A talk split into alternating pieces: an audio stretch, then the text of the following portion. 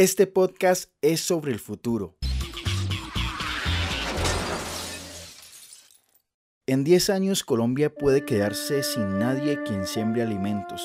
Los jóvenes no encuentran oportunidades en el campo y migran a la ciudad.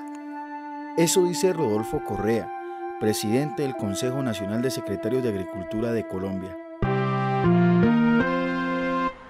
Hace unos días vi a un joven campesino buscando oportunidades en la ciudad, cuando el campo caucano puede ser una potencia agraria. Puerta tras puerta le cerraban. Entonces recordé las palabras del profesor Pablo Luna. Esperanza o la, la falsa creencia de que la ciudad tiene muchas oportunidades y vemos que sobre todo nuestra ciudad Popayán lo que aumenta es la pobreza en la ciudad. La calle es una selva de cemento.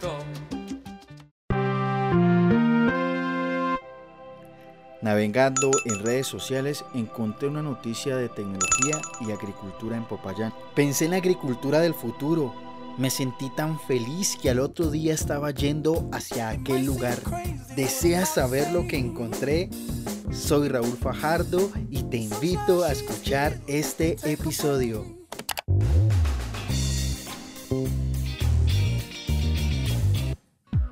Bienvenidos a Ciencia y Esencia. Ciencia y Esencia. Ciencia es una rama del conocimiento de la humanidad. Para darle solución a un determinado problema. Se basa en la observación, experimentación. Experiencias teórico-prácticas. La ciencia es el norte de la humanidad. Ciencia y Esencia, el podcast en frecuencia con el conocimiento.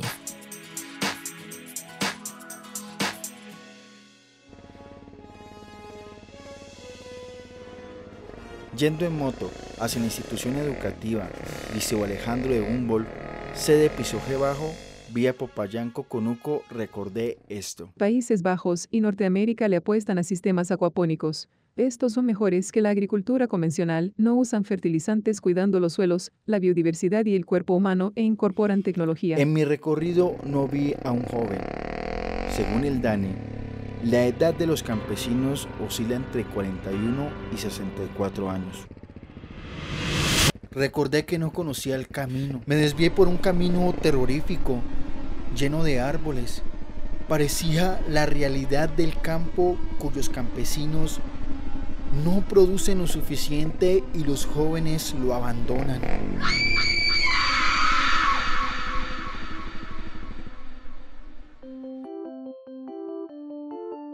Me había encaminado mal. Giré y alguien me dijo, Por donde está el amo está la escuela. Seguí el camino hasta que vi el amo. Entusiasmado, entré a la institución y me senté a hablar con el profesor Darío Camacho, líder de esta iniciativa. Le pregunté, ¿por qué incorporar ciencia y tecnología en una escuela rural? Es importante la ciencia en lo rural porque lo rural, nosotros somos un país productor, pero no somos un país desarrollado en producción. Falta conocimiento, que es ciencia, y falta aplicar tecnología a lo rural para potencializar y ser más eficientes pues, en, en lo que es lo productivo. Le pregunté qué es un sistema acuapónico. Es un sistema que mezcla dos técnicas, ya eh, la hidroponía y la eh, acuicultura. La hidroponía es la siembra de plantas en agua, adicionando pues los químicos. Y la acuicultura pues es la siembra de peces. Acá se mezclan estas dos técnicas buscando que los peces eh, produzcan los nutrientes eh, que necesitan las plantas a través pues, de, sus, de, sus, de sus heces, de sus desperdicios. Pues. Imagina que entras a un vivero y ves unos estanques donde hay peces.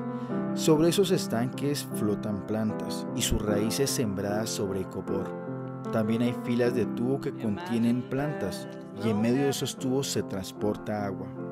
Me sentí alegre porque comprendía que los sistemas acuapónicos pueden ayudar a que los jóvenes se queden en el campo y que los campesinos produzcan más y vivan económicamente mejor.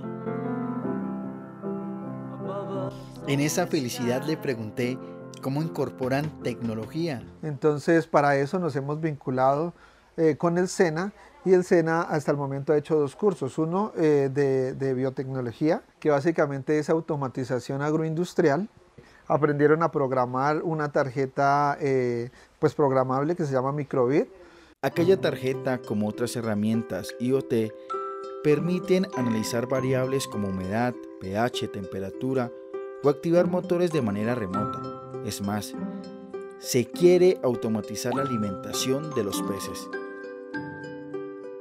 Los sistemas acuapónicos permiten un trabajo más sencillo y productivo. La tecnología aquí aporta herramientas, elementos que lo hacen que eso sea más fácil. No tienen que estar ahí todo el día echando pala, pica, eh, asadón. Es muy favorable con el medio ambiente. La cantidad de agua que se utiliza es mucho menor que en la agricultura tradicional. Las velocidades de crecimiento eh, son más rápidas, es más eficiente. Este proyecto va para su tercera cosecha y ha relacionado a las familias de los estudiantes. Estuvimos cosechando y pudimos vender y tener unas ganancias para poder emprender a, a sembrar más lechugas. A mí me gustaría tener un proyecto igual así en mi casa. Acabamos de escuchar a Oriana del grado sexto, una joven promesa del campo y eso me llena de esperanza. Y eh, tenemos un sueño y es que eh, podamos eh, construir sistemas pequeños acuapónicos en las casas de nuestros estudiantes.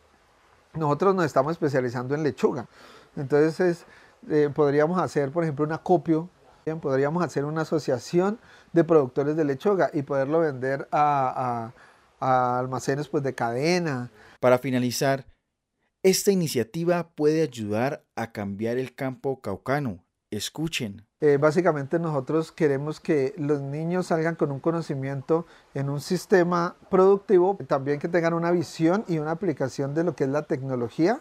Entonces esa es la agricultura del futuro. En este pequeño viaje pude conocer que la agricultura del futuro tiene oportunidades para los jóvenes y sus familias. Ahora ustedes qué piensan? ¿Qué pasaría si más escuelas rurales enseñaran sistemas acuapónicos a los jóvenes? Te dejo con esa pregunta. Síguenos en redes sociales como CET Creatic y en Spotify como Ciencia y Esencia. No te olvides de compartir este episodio y de no perderte los siguientes. Te habló Raúl Fajardo y hasta la próxima.